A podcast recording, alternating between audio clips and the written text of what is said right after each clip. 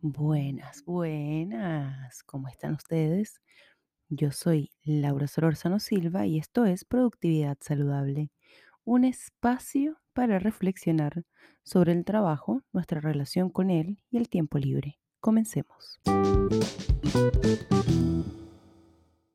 Hoy vengo con un episodio cargadísimo de chismes míos. Em, acabo de enviarles mi newsletter, que espero que lo hayan recibido y si no lo han recibido, pues en la descripción de este episodio podrán encontrar el link para suscribirse. Y es que hice un breve resumen de lo que ha sido este primer semestre del año, ¿no? Porque me imagino que más de uno, más de una está eh, revisando sus metas, cómo van, qué cosas cumplieron, qué cosas no cumplieron. Y bueno, yo me di cuenta que empecé el año súper activa, entusiasmada, con ganas de comerme el mundo y de que Productividad Saludable fuese el principal podcast en temas de productividad. Y luego empecé a meterme en cosas, ¿no? Hice el aquelarre de Mariana Mata, Maga Descalza en Instagram. Estudié astrología, estudio astrología. Em, hice un diplomado del que les había contado, em, el curso de manejo, empecé a hacer ejercicios, hice un bootcamp eh, y me volví a descubrir en semanas llenas de muchas actividades. Eh, un día Edu me dijo algo que es cierto, me dijo, es que no sé cuándo podemos hacer algo distinto porque tú siempre tienes algo que hacer. Todos los fines de semana, todos los días de semana, siempre tengo algo que hacer y es verdad. Así que lo que me pasó fue que tuve un mini, no, no, no llegué al colapso en realidad. Me di cuenta a tiempo y decidí frenarlo a tiempo. Eh, le bajé dos, dejé de inscribirme en cursos, dejé de gastar plata y aquí estoy viviendo una cosa que, aprendiendo a vivir una cosa que se llama slow living. Hice un episodio al respecto, también encontrarán el episodio en la descripción abajo. Y es que esta obsesión bueno, terminamos siempre medio obsesionados con la productividad, ¿no? Con hacer cosas y creemos que hacer cosas nos vuelve más productivos. Y justo, em, bueno, no quería grabar hoy, pero estaba leyéndome una entrevista que le hicieron a mi filósofo favorito, mi filósofo moderno favorito, el filósofo coreano, ya les voy a decir cómo se llama, siempre se me olvida. Byung-Chul Han, em, hicieron una entrevista en El País y la estaba leyendo y justo habló sobre la productividad y el tiempo libre y dije, bueno, voy a hacer un episodio cortito para contarle a la gente que no es que los haya abandonado, es que, bueno, me ha costado eh, retomar un poco el ritmo porque, bueno, porque a veces me doy cuenta que lo que quiero es descansar, sobre todo los fines de semana en invierno. Recuerden que yo vivo en Santiago de Chile y de este lado del mundo es invierno, está haciendo un invierno muy frío y está haciendo un invierno muy húmedo porque está lloviendo mucho.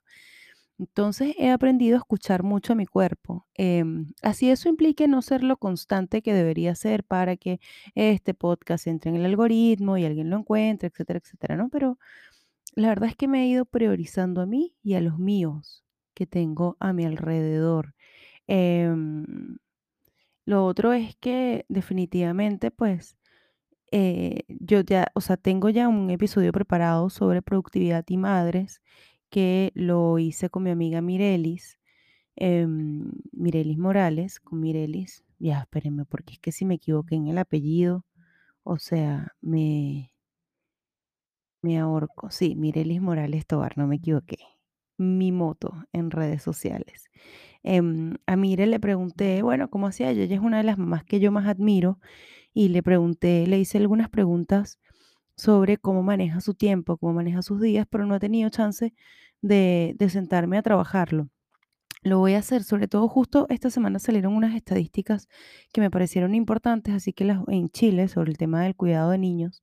Así que ese episodio sí va a salir la próxima semana, definitivamente, ¿no? Pero eh, hoy no tenía ánimo para eso. Pero en esta entrevista que le hacen a este filósofo, le dicen, el periodista le pregunta que mm, dijo Blaise Pascal, que la gran tragedia del ser humano es que no puede estar quieto sin hacer nada.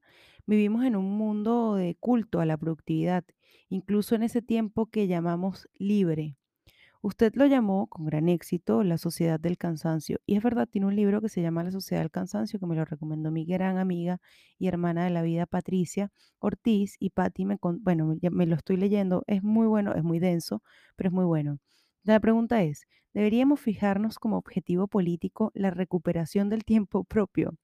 A lo que eh, Byung-Chul Han le contesta, la experiencia humana está hoy totalmente absorbida por la actividad. Con ello se hace completamente explotable. La inactividad vuelve a aparecer en el sistema capitalista de dominación como incorporación de algo externo. Se llama tiempo de ocio. Como sirve para recuperarse del trabajo permanentemente vinculado al mismo. Es decir, ese tiempo de ocio, esto es yo interpretándolo, ese tiempo de ocio está directamente relacionado a me voy a recuperar del trabajo para volver al trabajo, ¿no? Y continúa eh, este señor.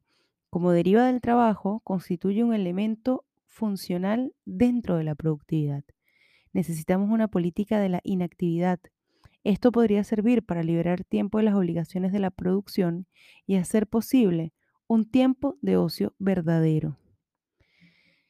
Y la verdad es que sí, sí, eh, digamos, recuperar el tiempo libre, que es una de las premisas de este podcast, se hace una actividad política, eh, se hace necesaria, es una lucha contra esa constante explotación de trabajar, hacer ejercicios y, y ver el documental y no veas la serie y no veas la televisión.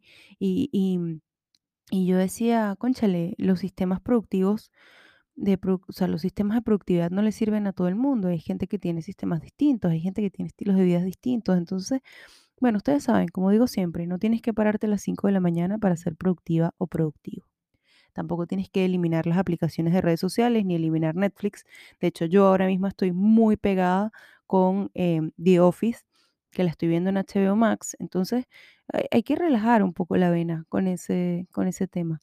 Pero eso quería, eso quería pasar por aquí a contarles que bueno, que ha sido unos meses de reflexión, de entender que bueno, que estas herramientas que yo misma he ido cultivando de productividad saludable me volvieron a traer de vuelta a tierra como les digo, tienen que suscribirse a mi newsletter para poder leerlo.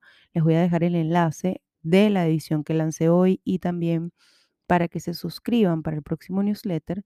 Y mi invitación hoy es que sea cual sea el día que estás escuchando este episodio, prográmate una hora de inactividad.